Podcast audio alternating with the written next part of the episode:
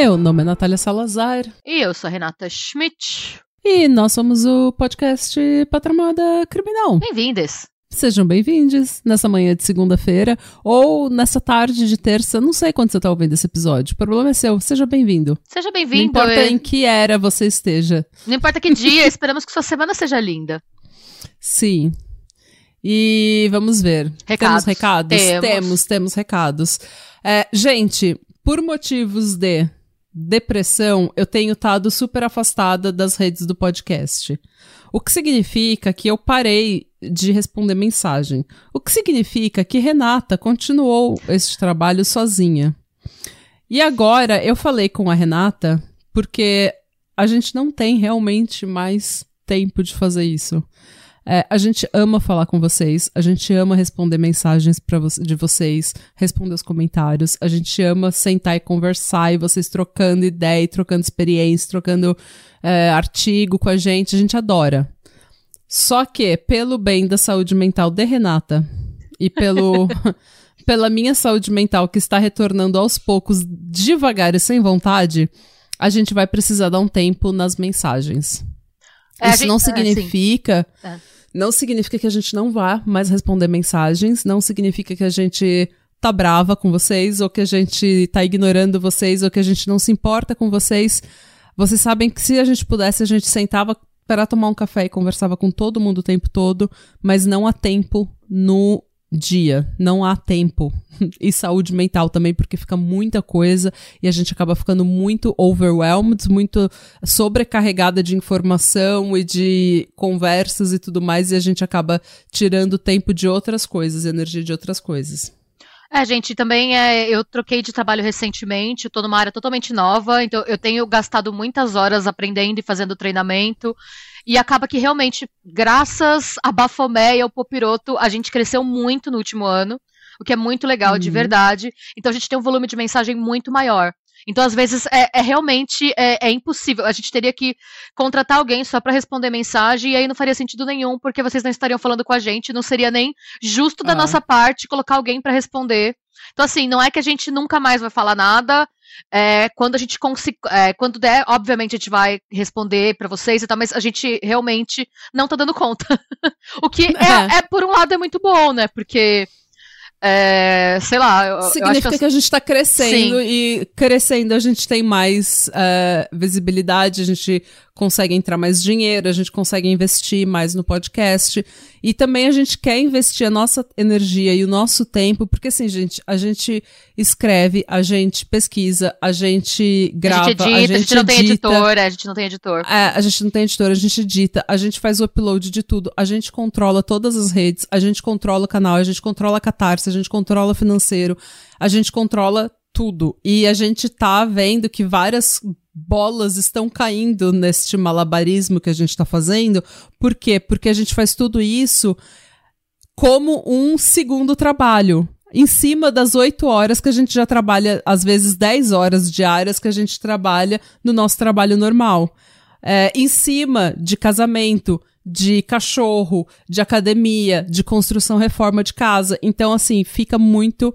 É, fica demais, então a gente precisa dar prioridade para outras coisas do podcast, como conteúdo, edição, é, catarse, sabe? Para loja de merch, para site, tudo isso a gente precisa dar prioridade e ficar respondendo as mensagens, infelizmente, vai ficar para segundo plano. É, então a gente só queria dizer isso porque a gente tem o hábito de responder mensagem, e daí se a gente parasse do nada ia parecer que a gente ficou louca e, su- sabe? Que a gente tá Não. brava com alguém, que a gente tá pistola, que a gente tá surtada, e não é o caso, é só porque realmente é, a gente vai continuar. Não que a gente não esteja surtado, tá? Estamos. A gente nasceu É. surtada, a gente vai ficar Ah, a assim gente tá mesmo. sempre surtada. Realmente, é, a gente ainda é a gente não. A gente, a gente ainda é muito envolvida com. tá muito presente em edição, em catarse. A gente, a gente ainda faz tudo sozinha, ainda somos. É uma equipe com nós duas pra fazer YouTube Uhum. e o podcast. É, e realmente algumas. A gente percebeu que a gente vai ter que priorizar algumas coisas. Mas assim, a gente ainda vai entrar em estreia de YouTube, então toda estreia que tiver, Sim. pelo menos uma de nós vai estar lá para conversar com vocês ao vivo. Então não é como se a gente nunca mais fosse falar com ninguém. É, uhum. E tem o pessoal do Catarse também no ICQ, a gente ainda entra, a gente ainda conversa, catarceiros não se preocupem, nesse sentido nada vai mudar, é que o fórum do Catarse é muito menor, o volume de mensagem é uhum. é menor, porque tem bem menos gente uhum. também, né? Uhum. Eu acho que não é nem. É, eu acho que é, a gente tem no grupo do Catarse 2% do que a gente tem de seguidor no Instagram. Então é um volume extremamente ah. menor. É, é, isso só. Não é por falta de amor, gente, porque realmente é, tava virando é, mais uma sensação da gente de derrota, porque era uma coisa que a gente não tava dando conta de fazer. É. E de sensação de derrota, a gente já tá overwhelmed, a gente já tá sobrecarregada dessa sensação também, tá? Então, mas como a gente tá falando, a gente tá fazendo isso para sair um pouco das redes e se focar em conteúdo e qualidade do conteúdo, qualidade, ainda mais qualidade das coisas que a gente tem, como o Catarse, por exemplo, que, como eu falei, desse malabarismo de tempo que a gente fala, várias bolas estão caindo no chão e não é justo com ninguém. Então a gente vai priori priorizar esse tipo de coisa. Tá bom? Mas não estamos bravas com ninguém. A gente só vai, só tá dando um toque para vocês não esperarem respostas imediatamente ou, sabe, ever. A gente tá fazendo o melhor que dá, mas é isso. É sobre isso. A gente tá fazendo o nosso melhor e, assim, falhando miseravelmente. E, e a vida segue. vida que segue e tá tudo bem também, gente. A gente espera que vocês entendam e continuem é, comentando nos posts do Insta, porque principalmente se você tem alguma correção, eu já falei disso aqui, a gente tem às vezes correção e na, se perde nas mensagens. Então é legal que você vá no post do episódio, comente a sua correção, porque daí todo mundo pode ver e a gente não precisa ficar corrigindo no podcast ou mandando mensagem ou enfim. Tá? Não, não se é. perde, é. a correção não se perde, todo mundo fica informado. É, e nos posts, assim, sempre que a gente fizer algum post de cada caso, a gente vai se esforçar ao máximo para, pelo menos nesses posts, a gente interagir com vocês. É que o volume de, uhum. de direct que a gente tá recebendo tá muito grande mesmo. É. E. Coitada da Renata, gente. É, ela tá afogando. Eu preciso salvar minha amiga. Me desafogue, Natália. É, por... A gente precisa jogar uma boia pra ela, que ela tá afundando em mensagem, tadinha. Ah, não, mas, gente, não tô reclamando, tá? Pelo amor de Deus, não nos levem a mal. É só que realmente a gente tá tendo que escolher agora. É. E olha, olha o lado bom, estamos focando em conteúdo. Vai ter mais coisa para vocês. O pessoal do Catarse sabe que o nosso ritmo tá voltando ao normal. Uhum. Então, é, vai, vai ficar melhor, tá bom? Sim. E deixa eu ver, temos outros e... recados? Não. Acho que é só esse. E agora eu quero saber o que, que você vai me contar hoje. Eu já tô pronta para ficar pistola. Lembra que semana passada foi um caso pesado, né? Foi um caso Sim. de bestialidade, filicídio que te... foi, foi pesado. É... Nunca, nunca superarei Liz Snyder. Sim, estruturas foram abaladas. E daí eu falei, eu prometi naquele episódio que eu falei assim: ah, no próximo episódio, eu vou tentar pegar um caso de um survivor, né? De um, de um sobrevivente. Sim! Porque daí fica good vibes e a gente, né, fica um pouco melhor. É, eu esqueci dessa promessa e eu não cumpri, tá? Então. eu esqueci que eu tinha feito essa, essa promessa e fiz um roteiro de um serial killer. ok. Mas faz tempo. É, tipo, sabe, sabe aquela promessa que eu fiz? Ah, lembro, sim. É, então eu não cumpri. Okay. Como eu falei, várias bolas nesse malabarismo estão caindo no chão.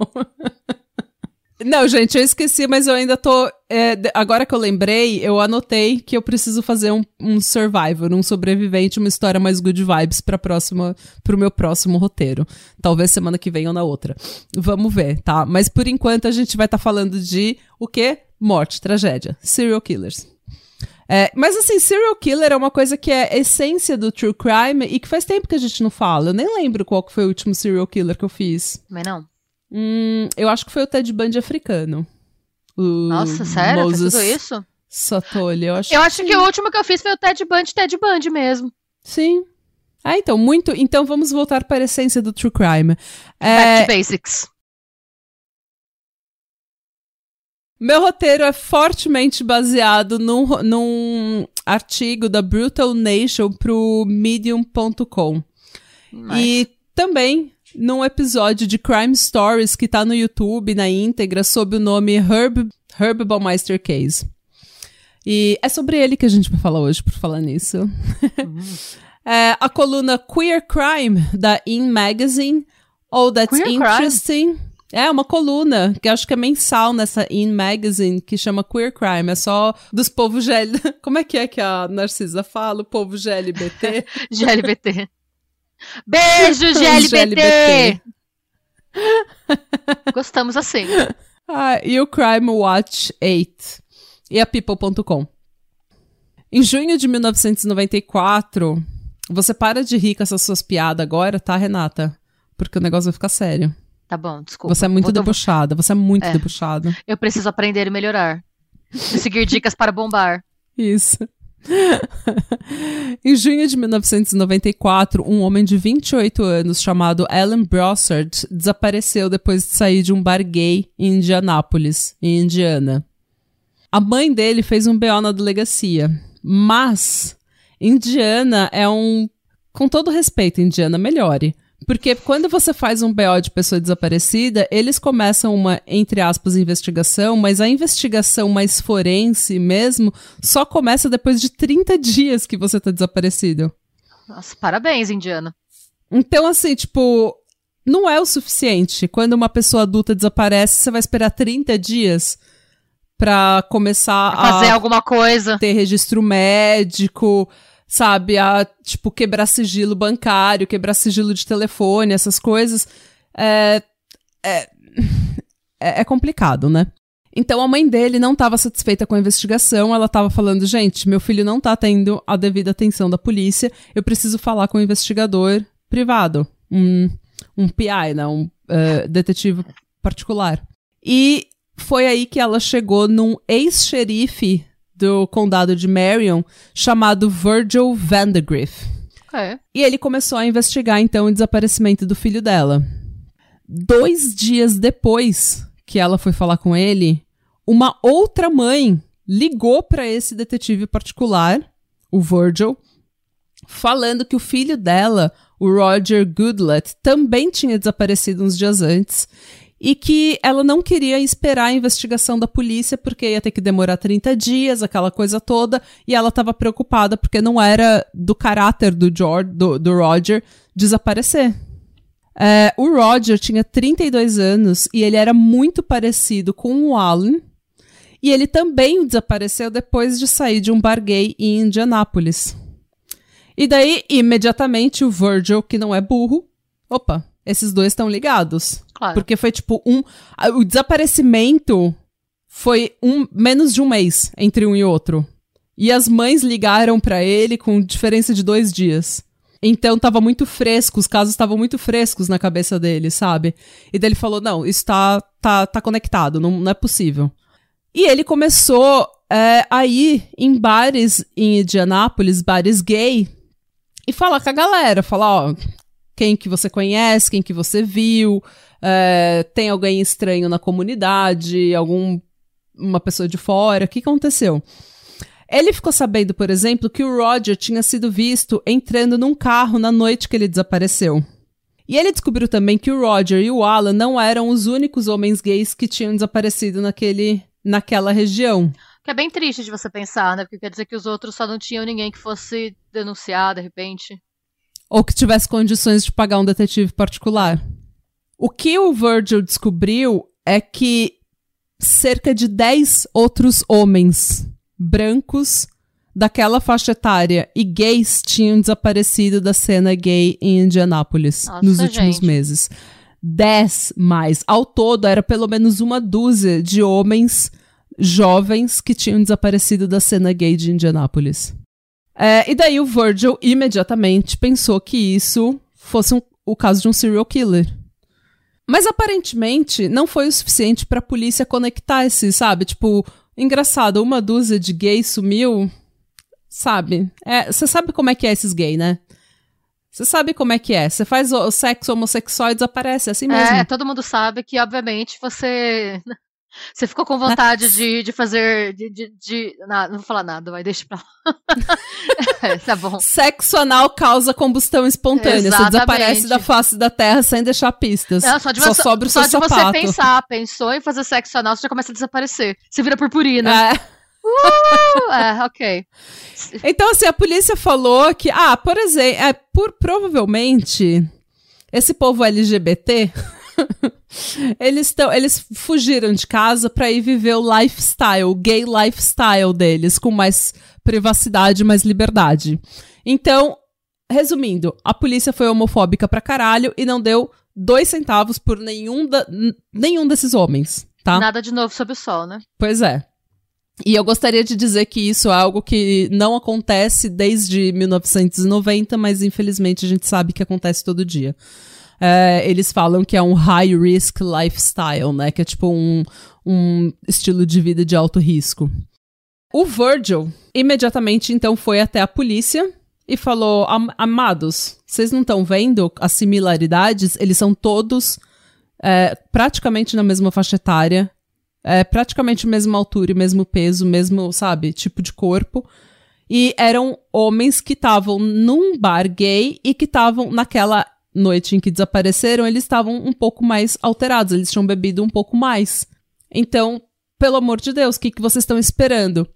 E a polícia falou, né, não pode ser isso, Ele, eles, eles desapareceram de ser gay.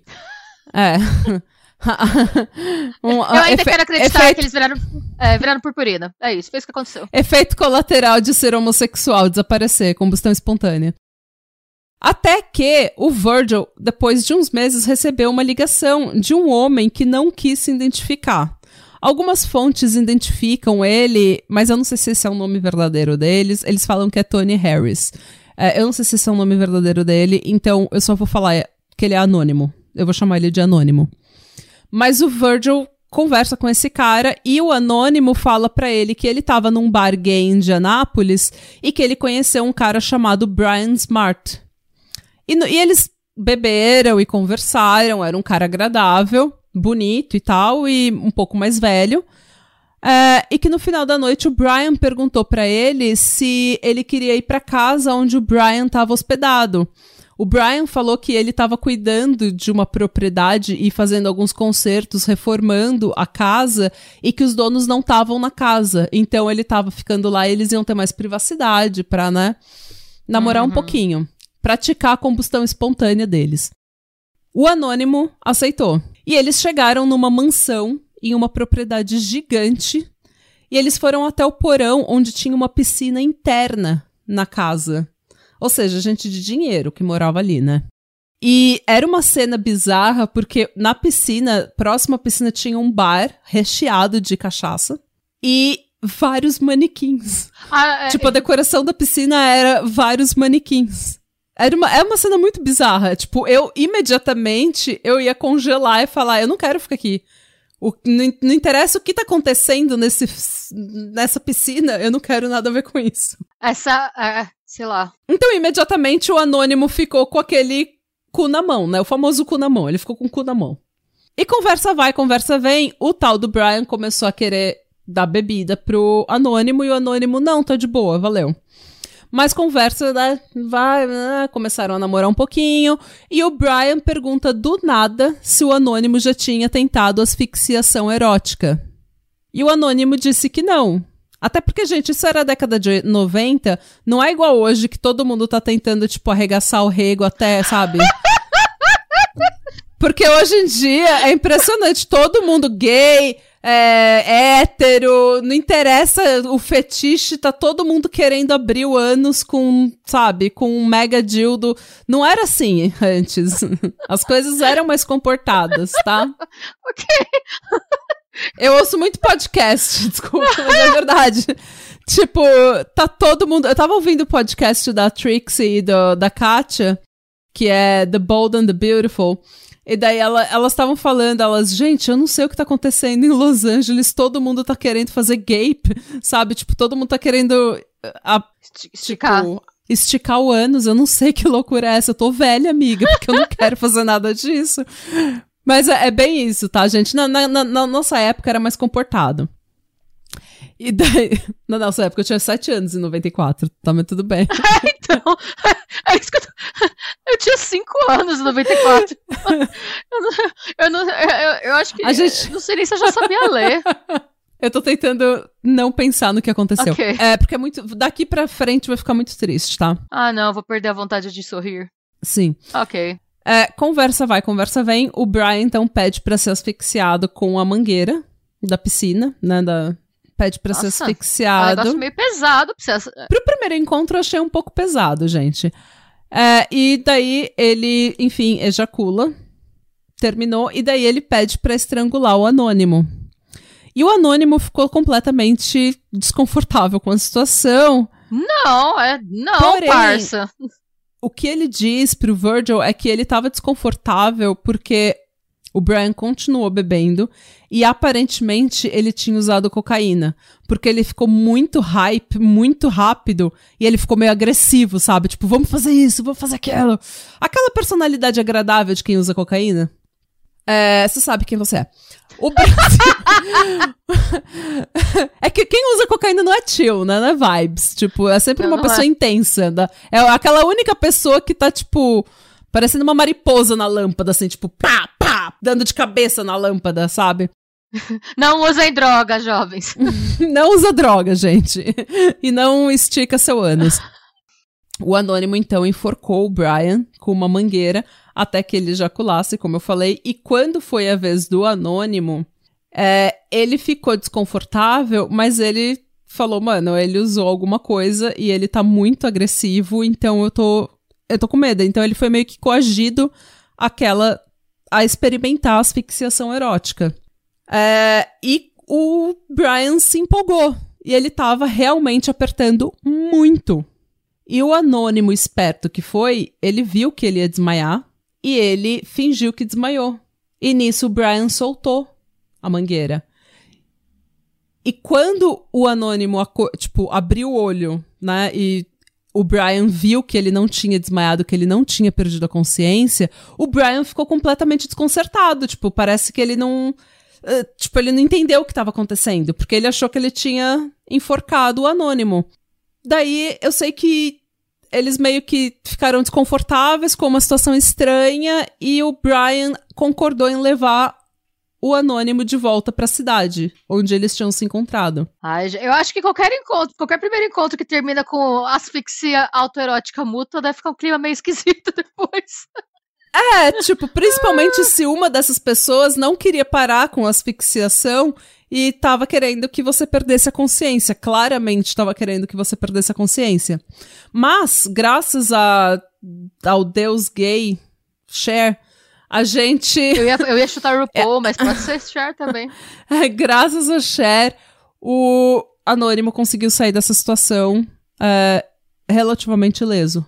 É, e então ele ligou pro, pro Virgil, porque o Virgil já tinha estado nessa cena gay procurando os outros rapazes, e ele ligou pro Virgil falando: Olha, eu sei que você tá investigando a- a- o desaparecimento desses dois, é, isso pode ser uma pista. E beleza, eles começaram a trabalhar juntos. E o Virgil continuou indo nos bar gay tudo e conversando com todo mundo. E o Anônimo também, indo e sempre procurando o tal do Brian Smart. Até que, quase um ano depois, ele viu o Brian num bar gay. E daí ele pensou: ó, essa é a minha Esse oportunidade. é meu momento! É. Ele correu pra fora e ele foi, ele foi, ele foi procurar nas redondezas ali na rua se estava estacionado o carro que ele tinha entrado quase um ano antes. Entendeu? Porque ele reparou também quando ele tava nessa situação que a placa do carro era de Ohio. E daí ele falou: "Gente, é um carro assim assim assado de Ohio, deve estar aqui".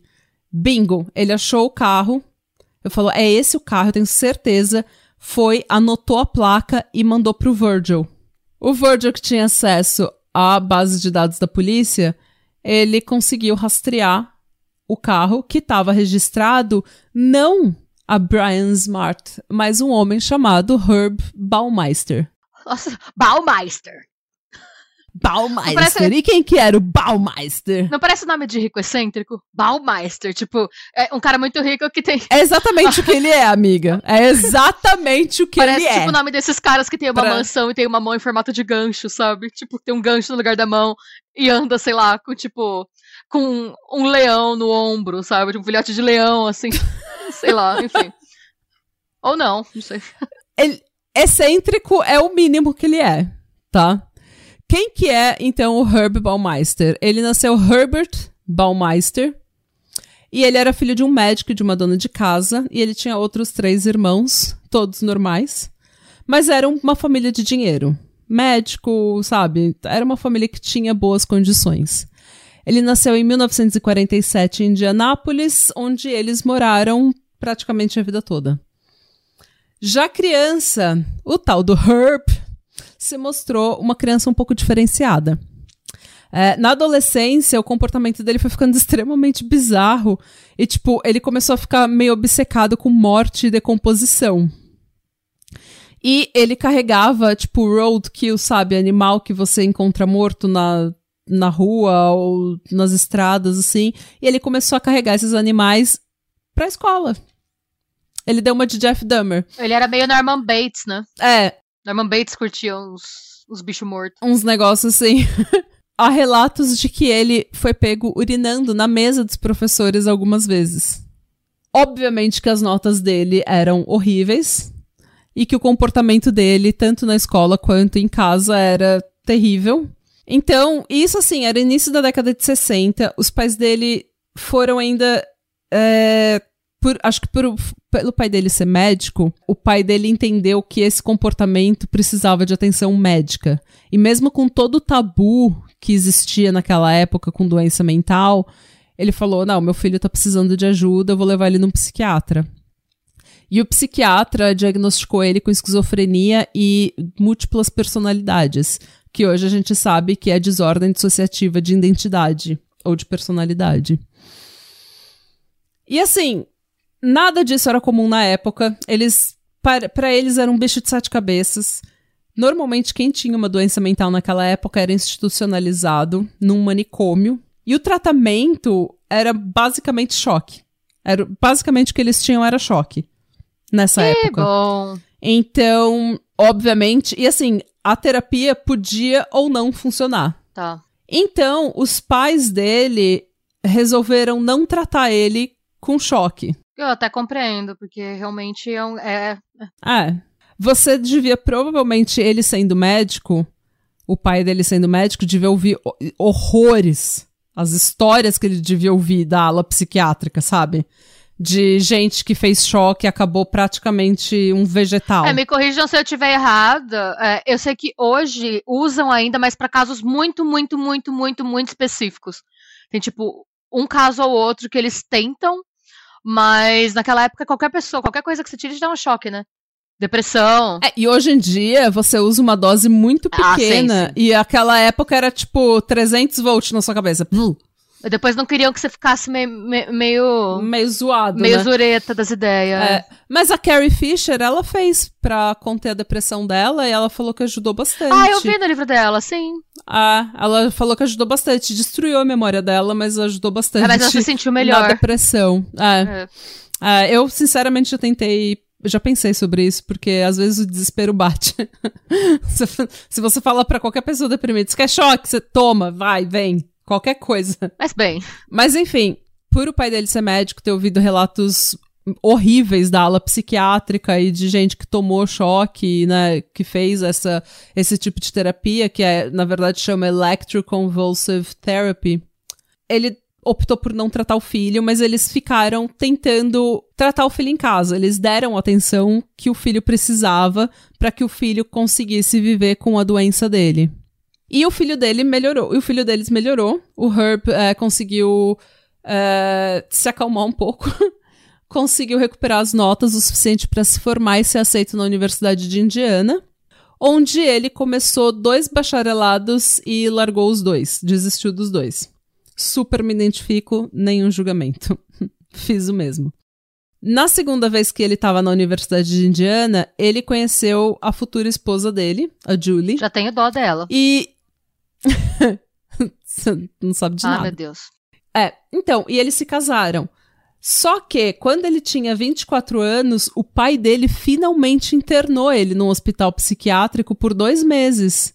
Só que a gente não tem relatório, não tem documento, então não sabe exatamente o que, que aconteceu quando ele tinha 24 anos, que o pai dele interferiu e internou ele, mas alguma coisa deu ruim. E a Julie estava do lado dele como uma boa esposa e continuou do lado dele, apoiando ele, apoiando ele na recuperação. E quando ele saiu da ala psiquiátrica, tudo voltou ao normal. E assim, aparentemente, eles estavam vivendo uma vida normal. Casados, jovens, boas condições financeiras por causa do pai, que era né, rico, republicano, cidadão de bem. Mesmo sem ter um diploma, ele trabalhou em vários bons empregos, porque o pai dele Era né, tinha nome, influência, então sempre conseguia emprego para o filho.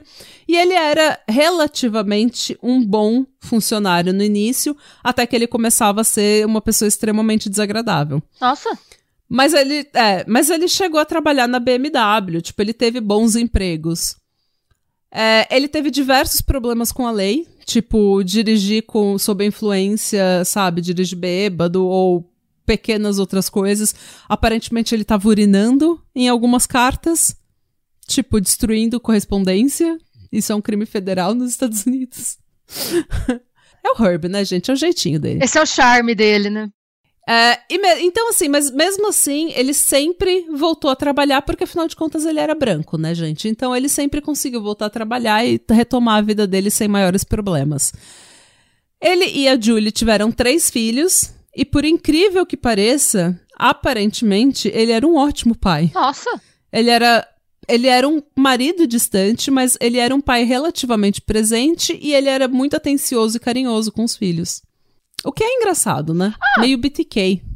Ah, É que falam que o BTK ele era meio que control freak com todo mundo, né? Inclusive com os filhos, né? Ah, então. Mas. O Herb não, o Herb era de boa. Em 88, ele e a Julie abriram uma, com a ajuda da mãe dele, o empréstimo da mãe dele, eles abriram uma rede de brechós chamada Save a Lot. Então, começou com uma loja, deu muito certo. Eles ao- quase imediatamente abriram uma segunda ou terceira loja. E foi, um, ele se, foi assim, com essa, com essa rede de brechós, que ele se tornou um cara, um homem de negócios bem sucedido. Ah, por isso os manequins? É, provavelmente, eu não tinha pensado nisso. Ah, é assim que ele conseguia os manequins. Os tipo- manequins, sim. Nossa, eu não tinha feito essa conexão. Ah. Em 1991, ele comprou a Fox Hollow Farm, que é essa propriedade gigante com uma mansão linda em Westfield, Indiana. Então, tipo, Indiano Indianápolis é a capital de Indiana, é a cidade grande, a maior cidade, mais populosa. E daí, Westfield é mais, tipo, na periferia, assim, mais... é, não na periferia, mas mais no subúrbio. É o subúrbio, sabe? Não tem... Não é, tipo, uma cidade hypada. É mais o pessoal que quer viver mais no meio do mato, com as crianças, cerquinha branca, sabe? A bandeira dos Estados Unidos na porta. É, então era mais afastado. O casamento, quando eles mudaram pra essa, sabe, já tava um pouco abalado, vocês vão entender por quê, mas o casamento meio que começou a fraquejar muito depois disso. Porque ele meio que tratava o business, né, o negócio dele, como sendo exclusivamente dele. E ele tomava todas as decisões. Só que a Julie tinha entrado nessa como partner, como parceira de negócios. E ele meio que ignorava ela. E ela foi ficando, obviamente, muito puta. Que ó, é totalmente compreensível. É, só que isso é tipo final da década de 80, início da década de 90, família tradicional, republicana e indiana. Tipo, você não vai shake the boat, você não vai se separar e ser, sabe, Sim. e ser a diferentona. Barroca. E- É. Então ela meio que, como infelizmente muitas mulheres naquela época, ela teve que meio que aceitar as excentricidades do, do marido dela.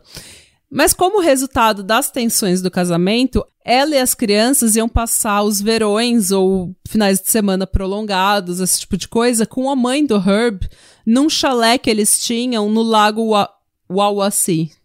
Wawasee. Chique. Em Indiana também. É, chique. E ele achou isso maravilhoso. Porque quando ela não estava em casa, ele tinha a oportunidade de curtir o hobby dele, que era ir em bares gays de Indianápolis para encontrar homens com quem. Fazer cosplay do Brian. Pois é, para com quem ele pudesse se relacionar e muitas vezes assassinar. Porque, como vocês já entenderam, esse cara é o serial killer dessa história. Ele já sabia que ele era gay, tá, gente? Mas na época, a homossexualidade era tratada como transtorno mental. Então ele provavelmente falou: Ah, eu sou doente mental, eu sou, é o meu jeitinho. E ele meio que seguiu o baile de você casa, você tem filhos, você arruma um emprego e você vira o cidadão de bem da família tradicional republicana de Indiana. Mas o casamento dele era bem uma fachada, era mais uma amizade do que qualquer outra coisa. Segundo a Julie, depois ela confessou no, depois da Thor, que nos 25 anos que eles ficaram casados, eles só tiveram sexo seis vezes. Rapaz. Eu não sei se ela tá falando a verdade, mas. Ah, eu não acho difícil, não, porque Pra ela, mano, pra ela saber o número exato. Senão ela fala, ah, umas 10 vezes, só, não, 6 vezes. Pra, deve ser. É um número muito exato. Ainda é. mais naquela época, com todo o estigma que a gente já discutiu aqui algumas vezes, de que o peso da mulher, se o seu casamento não está dando certo, é você que tem que lutar por ele, sabe? Então, eu acho que devia ser um uhum. tema bem dolorido para ela, assim. É, e ela mantinha o casamento porque ela não queria admitir que o marido dela não queria comer ela. Então, porque naquela é. época era: seu marido não quer te comer, é porque você é feia, é porque você é gorda, é porque o problema tá em você, Exato, não nele. Então, eu acho não que. Não no casamento. É, então, então eu penso que ela não. que deve ser uma coisa dolorida de admitir. É. Ela vindo da geração que ela vem, né? Então, por ela ter admitido isso, eu acho que é verdade. É. Mas ela basicamente teve sexo só para ter os filhos. Eles tinham três filhos. 50% de aproveitamento, né? Ai, gente. Mas agora, como você já sabe, e eu já sei, todo mundo já sabe, que o Herb Baumeister é o Brian Smart. O Brian espertão. E que ele tá indo em Indianápolis quando a mulher tá fora, tá no chalé lá da sogra, tá fora de casa, tá de, de férias. Ele vai em Indianápolis, pega os homens gays e desaparece com eles porque, como a gente já deixou estabelecido, homossexualidade causa combustão espontânea, vocês desaparecem. O Virgil vai, então, com toda essa informação que o anônimo deu para ele e sabendo, né, tipo, ó, esse cara Herb Baumeister é o real dono do carro e ele mora nessa fazenda chamada Fox Hollow em Westfield, Indiana. A gente precisa ir lá e ver essa propriedade dele.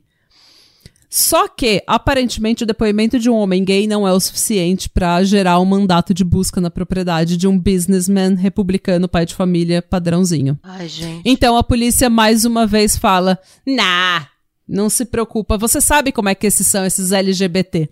Tá tudo certo, não tá acontecendo nada. Relaxa.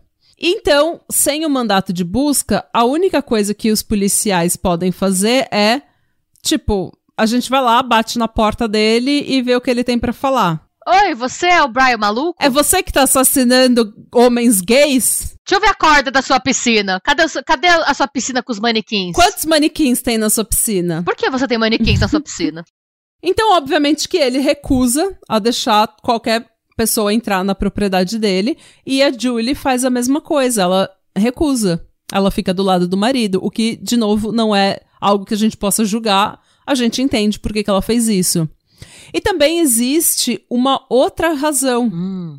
Não tinha, não tinha passado muito tempo, acho que um ou dois anos antes, o filho mais velho, o Eric, ele tinha achado um crânio na propriedade. Tá porra! E a Julie foi e perguntou pro Herb, é, amor, é...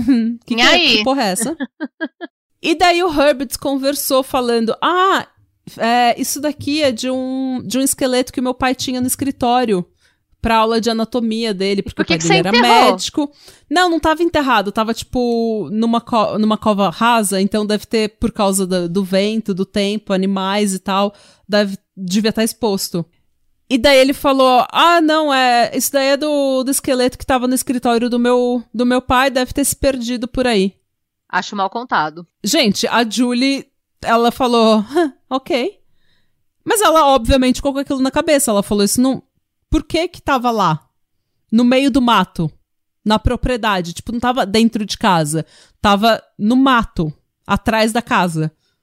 Então, assim, não fazia muito sentido, mas ela aceitou a explicação bosta do marido. Porém, em junho de 1996, dois anos depois que a mãe do Alan tinha contratado o Virgil, a Julie entra na delegacia dizendo que o marido dela estava a ponto de ter um ataque de nervos, que ele estava agindo de uma maneira extremamente errática, que ela estava com medo, porque os business dele, os negócios dele, da família dele, estavam falindo, e ela tinha começado o processo de divórcio. Porque, obviamente, gente, a Julie não é idiota. Ela tá. Tem um crânio que aparece na propriedade, a polícia aparece na propriedade dela pedindo pra, pra dar uma olhada. Sabe? É, o marido dela. Ó, o marido dela, obviamente, tá escondendo alguma coisa ou algumas coisas. E eles não transam nunca. Então, assim, não tem motivo para ela estar tá nesse casamento. Ela começa a ficar com um feeling muito ruim e ela segue o instinto dela e se divorcia. E o que ela contou para os policiais foi que o filho dela tinha achado o crânio na propriedade. E ela deu total acesso à polícia. Cada centímetro daquela propriedade, ela falou: vocês podem entrar e fazer a festa. E lá eles acharam muita coisa. Muita coisa. Para ser mais exata, eles acharam 5 mil ossos ou fragmentos de ossos. 5 mil? De pelo menos 11 homens diferentes. Gente, é muita gente. Oito desses homens foram identificados. Hum. Obviamente era o Roger Goodlett, de 34 anos. Obviamente o Alan Brossard, de 28 o Stephen Hale, de 26 anos, Richard Hamilton, de 20 anos, Manuel Rezendas, de 31, Mike Kjarn, de 46, o Johnny Bayer, de 20 anos, e o Jeff Jones, de 31 anos. Enquanto toda essa descoberta estava acontecendo, enquanto eles estavam literalmente escavando o quintal dessa fazenda, o Herb Baumeister estava livre, leve e solto na casa da mãe dele. Por quê? Porque ele é um homem branco e aparentemente cadáveres, né, ossos sendo encontrados no seu quintal não é o suficiente para eles é, fazerem um mandato de, um mandato de prisão para você. Se você é um homem branco relativamente classe média alta. E quando eles finalmente entraram com o mandato de prisão, ele já estava no Canadá. No dia 3 de julho de 1996, duas pessoas que estavam fazendo trilha em Ontário encontraram o carro do Herb. E no carro, o corpo dele. Eita! Ele tinha se matado com um tiro na cabeça. Na nota de suicídio dele, esse cara é tão filho da puta que ele falou que a causa dele ter cometido suicídio foi o negócio dele ter ido à falência e o, e o casamento dele não ter dado certo. Ele, ele não assumiu nem, nem na hora da morte. Ele não menciona um único crime. Ele sequer reconhece a existência dos homens que ele assassinou, Renato. Nada. Nada. Ele falou: eu tô me matando por causa da minha mulher e do meu negócio. É mais um caso. É, ele ainda joga a culpa dos outros, né? A culpa é do negócio falindo e da mulher separando dele. Sim. E Ai, o detetive, o Virgil, né, ele fala né, no documentário que tá no YouTube que eu vi, que eu mencionei, ele fala que ele foi o total serial killer. Ele teve controle da narrativa até o último minuto. E ele matou todo mundo, incluindo ele mesmo. Depois da morte dele, a investigação continuou e até hoje continua. É meio que aceito que ele também é o assassino responsável por outros nove homens que foram assassinados em Ohio, cujos corpos foram encontrados na, na rodovia I-70. Que era uma rodovia que na, no, no final da década de 70, início de 80, ele pegava essa estrada para ir para. porque ele tinha alguns negócios em Ohio. Então ele pegava essa estrada e nessa estrada nove homens foram encontrados mortos o que o Virgil fala no documentário é que ele foi ficando coque. Ele provavelmente começou matando homens em Ohio. E aí foi trazendo para perto de e casa. E ele, ele matava e jogava na beira da estrada. E daí ele começou a ver que ele não tinha sido pego, ele foi ficando coque, ele foi ficando confiante nele mesmo, e ele foi pegando homens em Indiana. E daí, depois de um tempo, ele não precisava ir até o raio para desovar o corpo. Ele falou: gente, eu moro nessa fazenda, por que, que eu vou sair daqui? Eu vou desovar o corpo aqui mesmo. E ele enterrava em covas rasas. E ele até te parece que ele tem até um, um burning pit, sabe? Ele tinha uma fogueira que ele fazia. Porque normalmente fazenda tem uma fogueira, né? Sempre tem um lugar que você vai lá queimar lixo, queimar folha, queimar esse tipo de coisa. Queimar coisa no quintal. É normal. Toda fazenda tem alguma coisa. E daí eles. É, eles tinham aquilo e provavelmente ele estava queimando corpos ali. É, então é aceito que ele tem essa ligação. A Julie ajudou os policiais a confirmarem que ele estava nessa estrada, ele estava fazendo esse caminho até Ohio pelo menos duas vezes quando dois dos homens foram encontrados mortos. E ela estava sempre na no chalé com a sogra, com as crianças, ou de férias com as crianças. Ela, ela fazia de tudo para não ficar em casa, essa mulher, gente, coitada. Eu também, né? Ah. Uh, nesse mês, em 2022, em novembro agora, o é, eu não sabia disso, mas lá, coroner, tipo, médico legista, o chefe do, do médico legista, né, do, do IML, seria o, o que seria o IML, é, ele é votado. Ah, não sabia. É, então, eu não sabia também. Mas nesse mês, o Hamilton, o Hamilton County Coroner, eleito Jeff Jellison, melhor nome, é, ele é o legista eleito e ele assume o cargo agora em janeiro. E ele deu uma entrevista dizendo que depois de todas as escavações foram encontrados, na verdade, mais de 10 mil fragmentos de ossos. E eles acham que tenha pelo menos 25 homens entre esses ossos. E eles conseguiram identificar, naquela época, 11 corpos e 8 homens. Eles acham que eles vão conseguir agora identificar todos os 25, porque a tecnologia aumentou muito. Ele também falou que muita gente não sabia que os entes queridos que tinham desaparecido naquela época eram gays. Então, ele falou, eles nunca ligaram o que estava acontecendo o crime, com ah, o, o, desaparecimento. O então ele falou: vamos tirar o gay da equação e todo mundo que tem um parente que desapareceu nessa época, nessa região, vem dar uma amostra de DNA. É simples, você só eles só vão tirar um pouco do seu da sua saliva e você vai poder ajudar a gente a identificar essas pessoas, porque o seu parente pode estar entre esses ossos. E ele falou que é, e detalhe, ele é um homem republicano, tá? Tradicional, padrão, mas ele falou que esses homens foram esquecidos por muito tempo, mas que eles não serão mais esquecidos. Oh. Foi legal, né? E...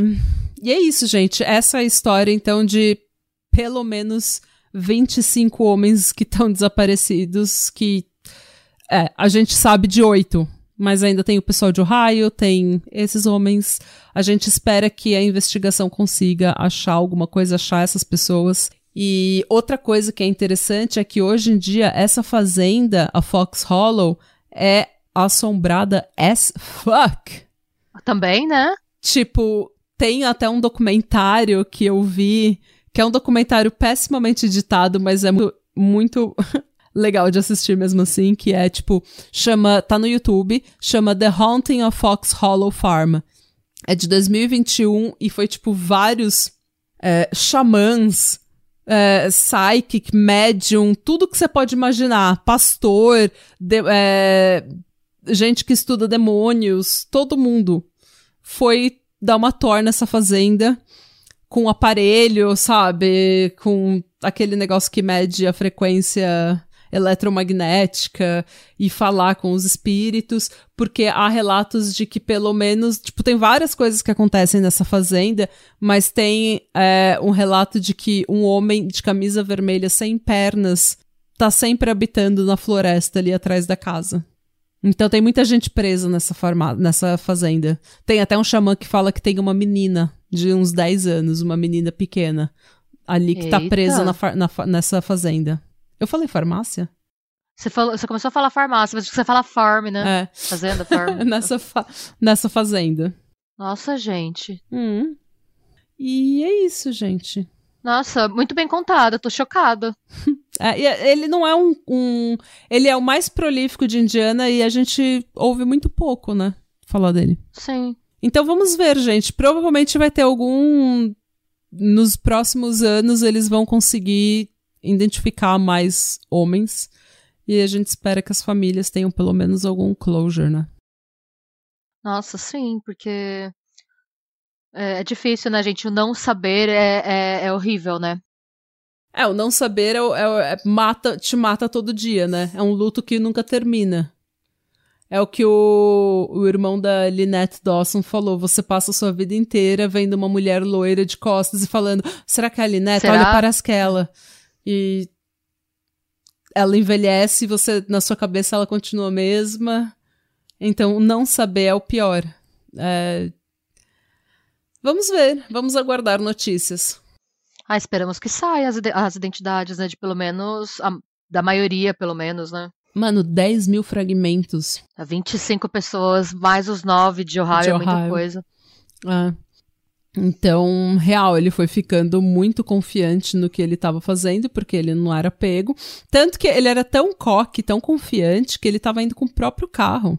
Ele não tava nem aí, ele tava pegando a galera no próprio carro e levando pra própria casa. Mano, é isso. Tenha confiança de um homem branco.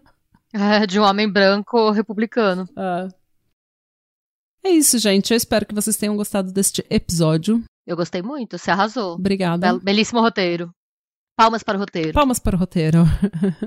Se você ainda não segue a gente nas redes sociais, vai lá seguir. A gente não vai responder suas mensagens, mas você pode seguir o que a gente está fazendo e ir lá comentar.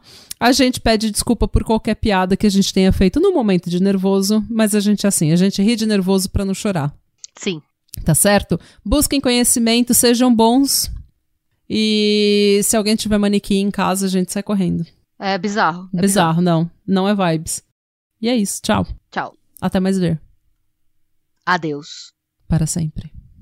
Não. Não, até até segunda-feira. domingo. É domingo, segunda. Enfim. Quando a gente se vê. E beijos de novo.